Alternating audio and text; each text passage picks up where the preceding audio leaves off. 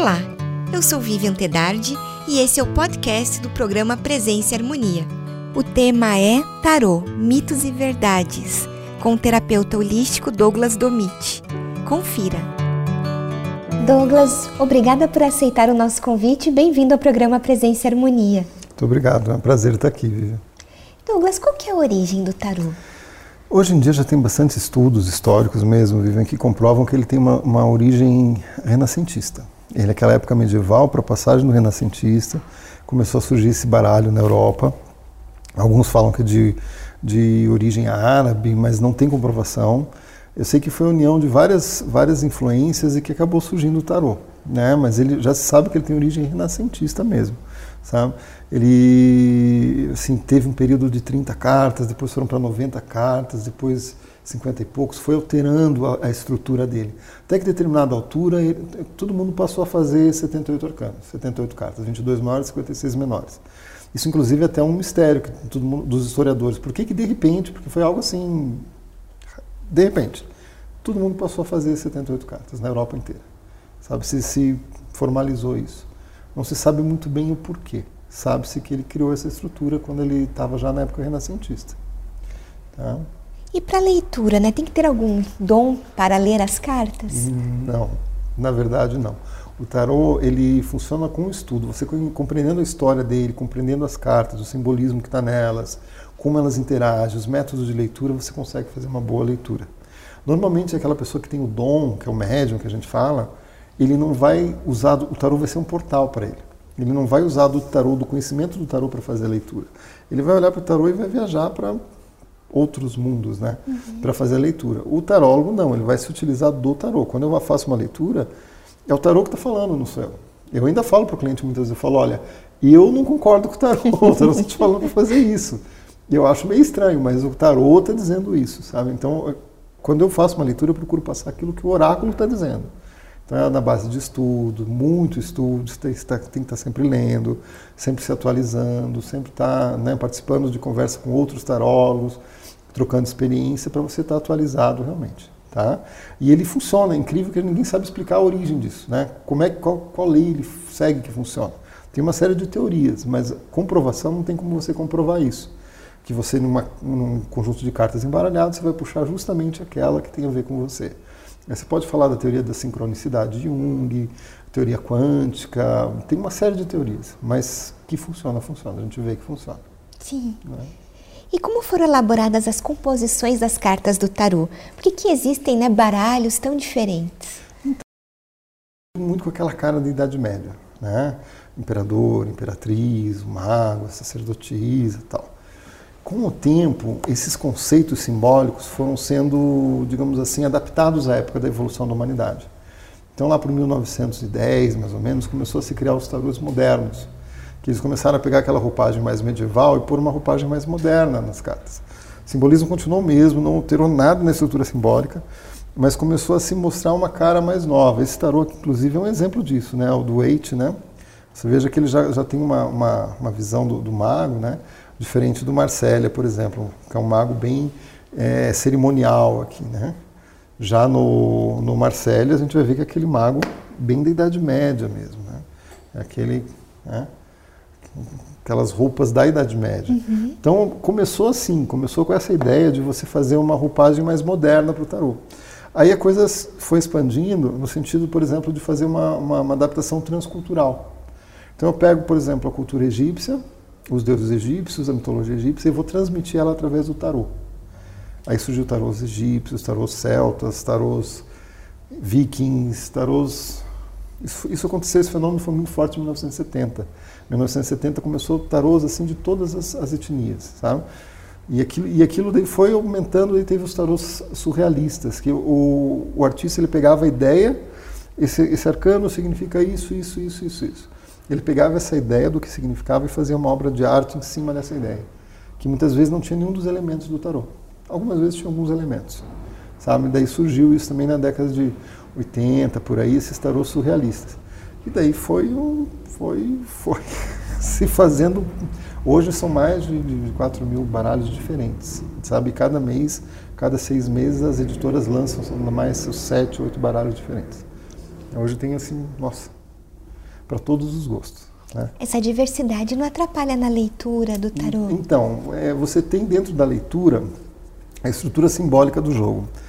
90% dos tarôs eles seguem essa estrutura simbólica, que pode ter uma estrutura simbólica cabalística, se utilizando da cabala como, como digamos, doutrina esotérica, ou uma, uma, uma, uma estrutura simbólica simbologista, que é baseado na tradição do tarô quando ele surgiu no início na Europa. Então você pode ter essa simbologia dessas cartas dessas duas vertentes, mas ela tem que estar tá, tá batendo essa simbologia. Você não pode fazer um tarô que tenha 50 arcanos maiores e 30 menores. Daí já não vai mais ser tarô, vai ser outra uhum. coisa. Isso é uma, é uma confusão que fazem muito grande do falar ah, porque eu jogo tarô cigano e joga com aquele baralhinho de 36 cartas. Não desmerecendo ele, que é um oráculo muito bacana, o Petit Lenormand. Mas ele não é um tarô. Ele tem uma estrutura de 36 cartas. O tarô tem uma estrutura de 22 arcanos maiores e 56 arcanos menores. Essa, essa é estrutura do tarô. Fugir dessa estrutura não é tarô. Então aconteceu de ter algumas deturpações disso aí também. Tem alguns baralhos que hoje saem dessa estrutura do tarô e se dizem tarô. Não, não são tarôs. Tarôs tem que ter essa estrutura. Mas dentro dessa estrutura, a maior parte dessas publicações seguem esse eixo simbólico. Ou seguindo o tarô de Marcelo ou o Waite. São os dois principais mais que a gente fala, assim, são tarôs clonados, né? Eu pego a ideia do Waite e faço exatamente, só que com outra cara, outra roupagem, né? Outra, mas a ideia está aqui, uhum. Então isso é muito comum, tá? Sim. E você falou dos arcanos maiores e arcanos menores. Isso. Você pode nos explicar o que significa? Claro, claro. Os arcanos maiores, eles estão relacionados às ideias universais. Sabe? Estão relacionados ao amor universal, à, à cobiça, no caso da carta do diabo, ao, ao, espírito livre do louco. Né? Então, são conceitos mais universais, que eles vão muitas vezes uma leitura identificar as possibilidades e como está o teu mental, o teu planejamento, aquela ideia que você está querendo fazer, que você tem vontade de realizar. Então eles falam de macrocosmos, digamos assim, os arcanos maiores. Os arcanos menores, eles falam do dia a dia. Eles são cartas mais objetivas, eles falam de como é você vai passar aquela ideia do arcano maior, né, que é uma ideia universal, uma vontade, na prática. É, é mais ou menos essa a diferença. Um, ele fala da possibilidade cósmica, digamos assim, de conexão tua com o universo, da tua mente com o cosmos, da tua mente no sentido de, de ser algo possível ou não, do teu planejamento, se ele é perfeito, se não é perfeito, se é errado, se é ilusório. E o arcano menor é como você vai fazer isso na prática. Como você vai executar. Eu sempre uso de exemplo, brincando com os meus alunos de tarô, né? Eu falo assim, é que nem a cantada maldada, né?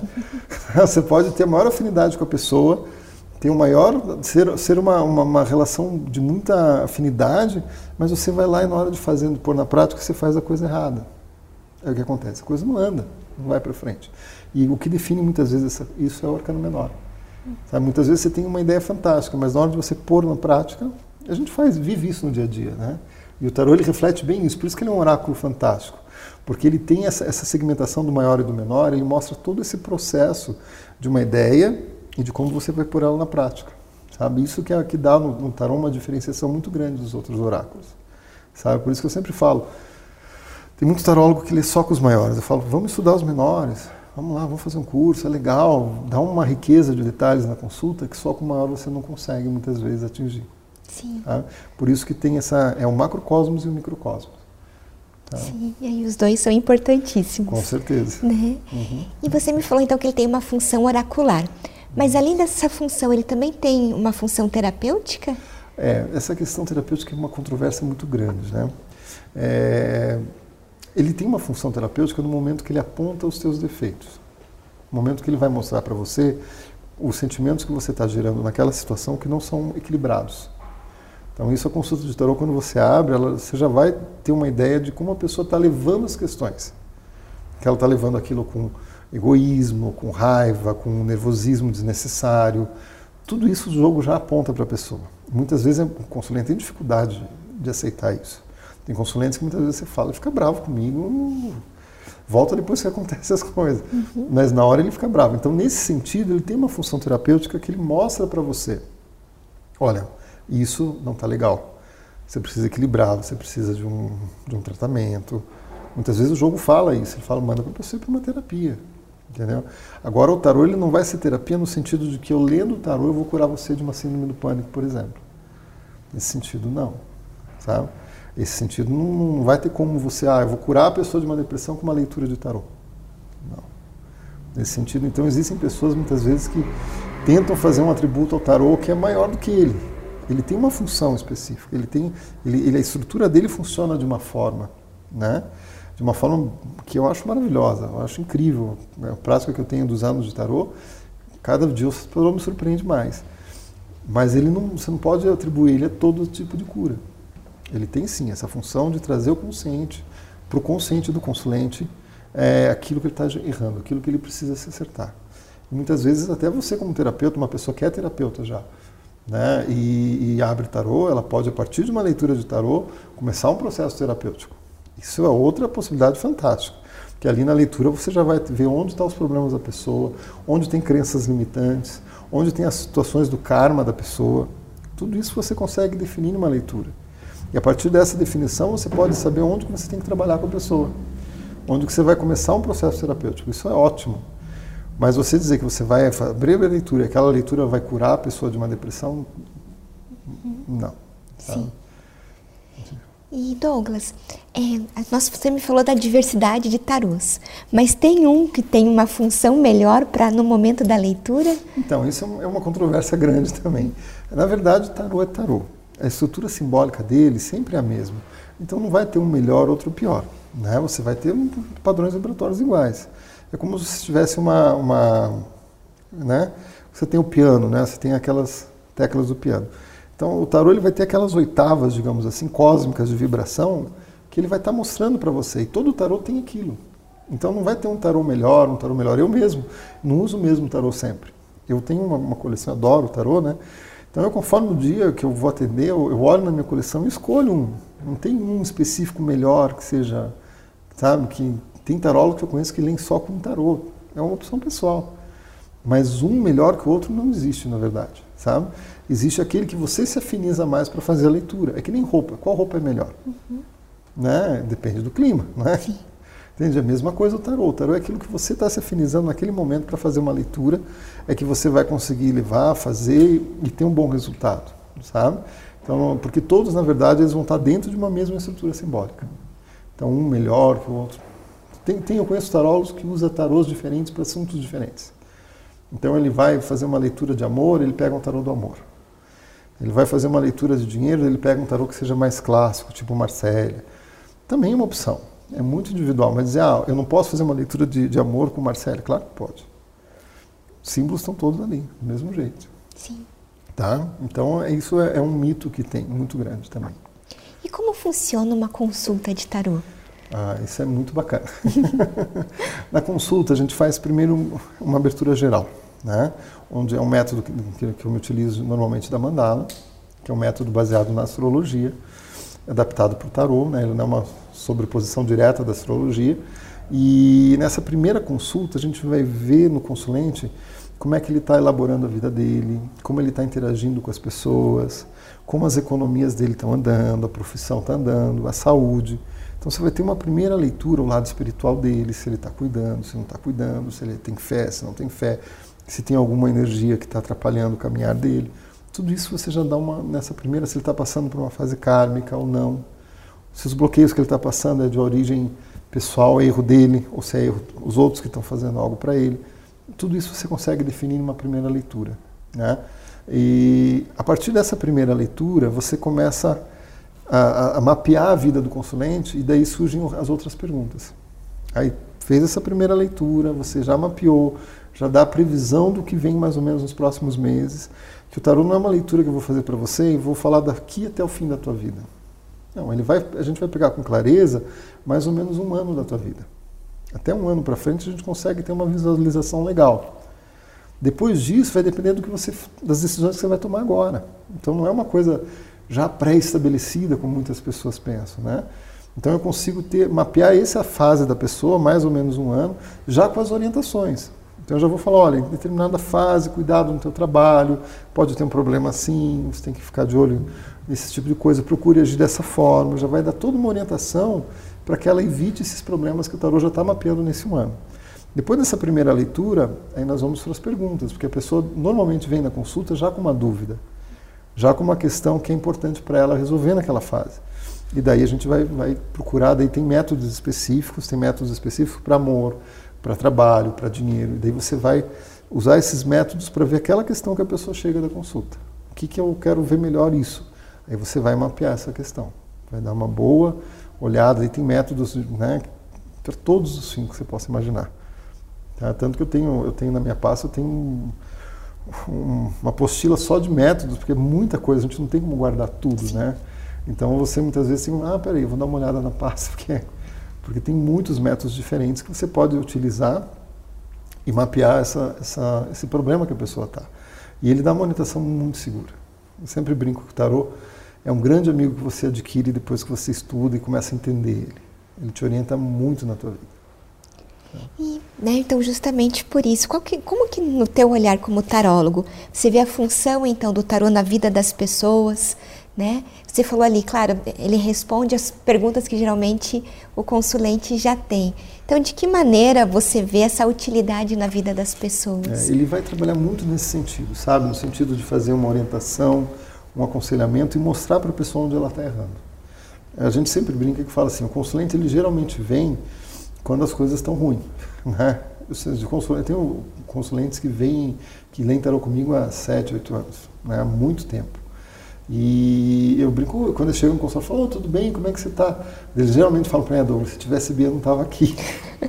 Mas é, é, a ideia daquele próprio ditado oriental, né, que fala assim, ó, você ir numa consulta, ir no médico quando você está doente, é a mesma coisa que você começar a cavar um poço quando estiver com sede. Uhum. É, o tarô, é, a ideia é mais ou menos essa, né? O ideal seria você estar tá fazendo uma consulta regular, uma vez por ano que seja, não precisa ser uma coisa a cada três meses, cada dois meses, não. Uma vez por ano, mais ou menos, você está fazendo uma jogada, porque ele já vai te prevenir dos riscos, dos problemas que a vida tem no dia a dia. E daí você já vai estar tá preparado para aquele ano que vai vir. Então o ideal seria isso. Né? Que você não esperasse a coisa chegar num grau onde você está com a tua vida toda bagunçada para ver um tarô. O ideal é você fazer uma prevenção anterior, né? E nessa prevenção você já saber, já anotar os pontos e os períodos mais complicados, que o tarô vai te dar isso com clareza. E daí você já se prepara para aquilo que vem. Então ele serve muito assim como um orientador, né? E esse conselheiro mesmo para te preparar para o teu ano que está vindo. Né? Esse seria, eu acho que seria o ideal. Eu tenho poucos clientes que fazem isso, poucos. Tenho clientes que fazem isso, tem, mas poucos. A maior parte vem na hora que a coisa aperta. Aperta. Mesmo, uhum. E qual é a relação do tarô com as ordens exotéricas? Então, no passado, é, teve um 1800 e alguma coisa, não lembro datas assim exatas para te dizer, mas teve alguns teóricos que começaram a vincular o tarô às ordens esotéricas. O principal deles foi o Mateus MacGregor, na, na Inglaterra, que criou a Golden Dawn, que é a, a Ordem da Aurora Dourada, baseada no tarô. Então o tarô era o, era o divisor dos graus da Golden Dawn. Né? E, então aí sim o tarô passou a fazer parte das ordens esotéricas. Né? Dentro da Golden Dawn, depois veio o Crowley fundou a Otto, né? E também fez um tarô baseado nos conceitos cabalísticos dele, que também era o, o, os seus graus dentro da, da ordem dele, né? Então o tarô passou a ser vinculado com essas ordens, né? Tanto que eles têm os seus tarôs específicos, até eu, ia trazer e acabei esquecendo. Tem um tarô da Golden Dawn, o tarô iniciatório da Golden Dawn, tem o do Crowley também, que são de ordens esotéricas. Mas eles passaram a vincular o tarô a filosofia cabalística deles, pessoais, né? digamos, aquela ordem esotérica. Hoje, para você ter uma ideia, existem oito visões de, de, de, diferentes, se não me engano, mais ou menos oito visões diferentes de vinculação com o tarô com a cabala. Tá? Então não dá para se dizer, ah, existe uma, uma relação direta dessas vinculações. Não. Não. É uma, uma, uma filosofia pessoal que a pessoa coloca no tarô. Uhum. Tá? Ah, mas então não tem fundamento? Não, tem o seu fundamento tem o seu fundamento, não é uma coisa feita assim aleatória. aleatória. Uhum. Tem, né, tem um porquê. Porque a cabala também é muito é, é, um, é, uma ciência muito antiga e muito profunda. E então essas ciências antigas, esses saberes antigos, você consegue fazer essas relações, sabe? E isso que as ordens fazem, principalmente a Golden Dawn e a Otto fizeram. Hoje eu não sei como é que está, que eu saiba só essas duas ordens, né, fazem essa relação. Você pode pegar astrologia e você fazer também pontos de astrologia com o tarot porque são saberes antigos que falam do ser humano e da vida. Então, eles vão ter pontos de contato. Sim. né? Mas é essa, assim, é uma visão pessoal de cada ordem que acaba adotando o tarô como uma forma de expressar essa visão da ordem, sabe? Trazendo, mas isso não tem a ver com o tarô na origem dele. Ele não começou dentro de uma ordem, não foi uma ordem que, que começou com o tarô. Ele foi depois adotado lá por 1800 alguma coisa, Mateus MacGregor adotou, depois vem outros autores e colocam até, eu acho que antes do Mateus MacGregor, é, o Eliphas Levi, francês, também traz esses conceitos, né? Do e cabala. Então daí passaram a adotar esse tipo de visão assim. Tá? Certo.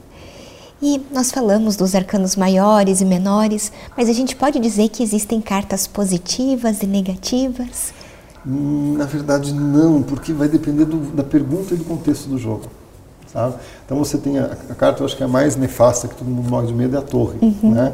Se você pegar ela para dar uma olhada aqui, é, é uma carta que todo mundo, nossa, a torre é ruim. Né? Mas tem situações que, que a torre ela te liberta muitas vezes. Né? A torre ela te tira de uma situação. Conforme o jogo, conforme onde sai a torre, né? Uhum. Eu, eu, eu, tive o caso de uma cliente que ela tinha um relacionamento muito ruim. Ela era casada e o marido bebia e ela sustentava a casa. E a gente abriu o jogo dela ela saía para o futuro de enforcado, que é outra carta também que todo mundo não gosta. E, sabe, nossa, enforcado. E ela não saía dessa relação, né? Dessa relação de o marido realmente abusava dela no sentido de não pagar as contas, de só ficar no bar bebendo o dia inteiro, ela fazia tudo. Um dia ela saiu de torre. Quando ela saiu de torre, ela conseguiu pôr o marido para fora e cortar com ele.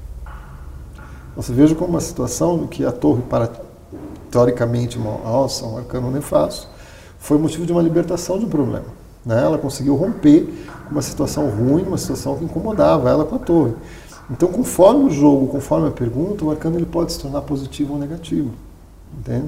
Esse caso foi para mim é, é o que eu mais lembro assim da torre como algo libertador, assim, sabe? Sim. Que ela, ela, ela vinha há anos tentando se libertar, ela vinha ver o jogo, eu abria o jogo e falava. Ela chegava muitas vezes para mim, Douglas, pus ele para fora, agora é definitivo. Eu abria o jogo assim, ele vai voltar. e voltava mesmo. Né? Até que um dia que saiu com a torre, né? eu falei, nossa, agora você conseguiu.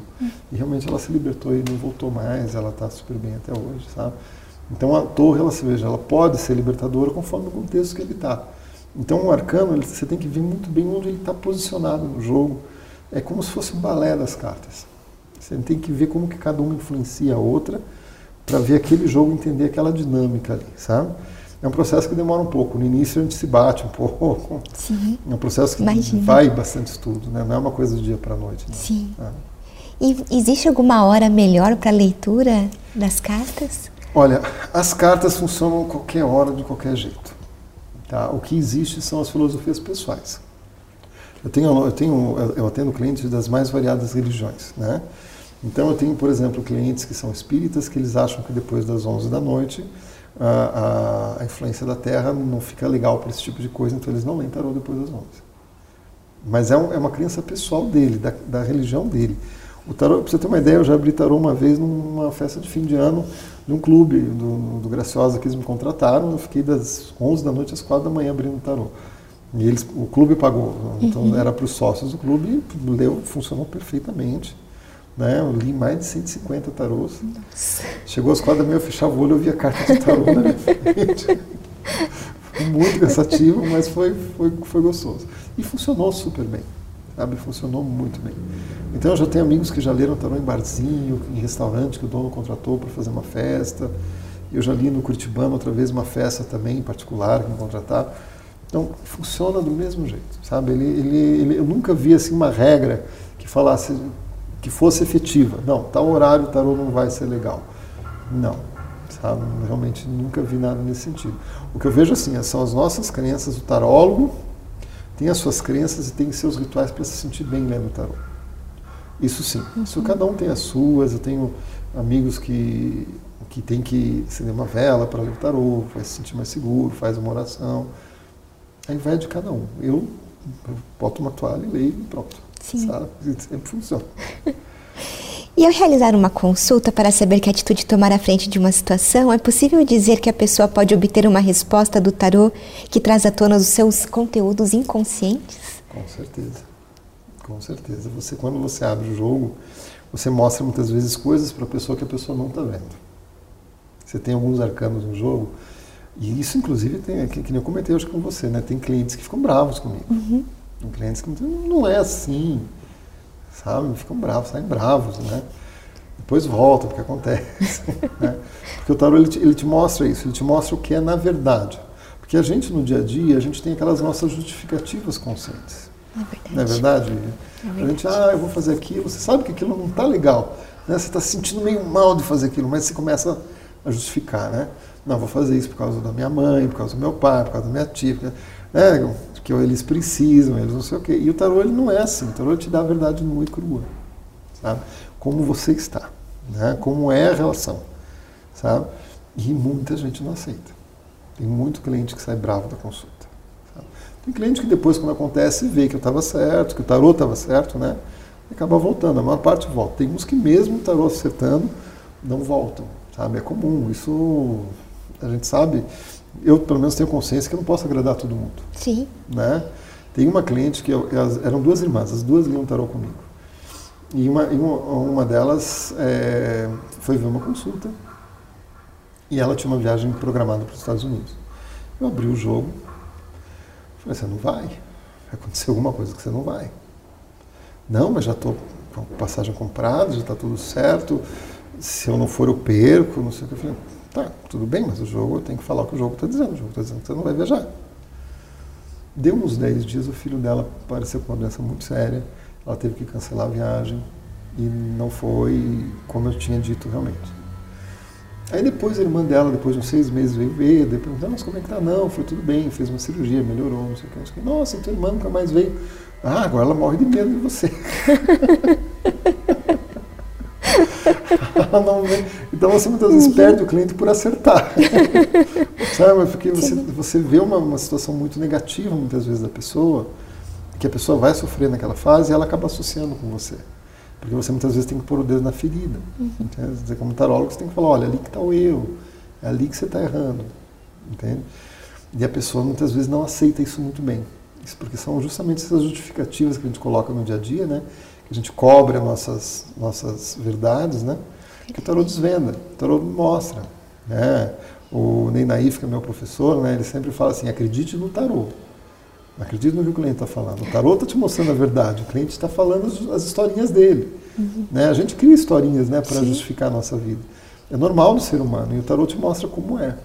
Sabe? Ele tira as historinhas e mostra. E isso muitas vezes é complicado para a pessoa aceitar e entender. Sim. Né? E Douglas, para quem gostaria de se aprofundar um pouco mais sobre o tarô, você tem alguma indicação de leitura? Olha, os, os, na minha opinião, os melhores livros de tarô que tem são os do Ney Naif, que é o meu professor, um dos meus professores, eu estudei com muitos, muitos professores, né, mas ele, eu acho o trabalho dele fantástico. Tem o Raju Banzaf também, é um autor que hoje você encontra mais em sebo, porque já está esgotado, já é falecido, um alemão, que também as obras dele são fantásticas são muito boas. Esse livro também é muito bom, né, da série Nichols, tá? mas é um, um, um, livro mais, digamos assim, de aprofundamento, né? Mas esses livros eles vão te dar uma noção muito boa das escolas. O Rajo tem obras maravilhosas de tarô também, o Ney também. O Ney tem uma trilogia, mais de mil páginas sobre tarô, fantástica, fantástica, muito boa mesmo. Douglas, então muito obrigada pela sua contribuição conosco Foi um hoje. prazer estar aqui. Muito obrigada! Concluímos assim mais uma edição do programa Presença e Harmonia. Para acompanhar os nossos programas em vídeo e áudio, visite o portal da Mork no endereço www.amorque.org.br. Em nome da Mork GLP e de toda a nossa equipe de produção, queremos agradecer o prestígio de sua audiência. Paz profunda!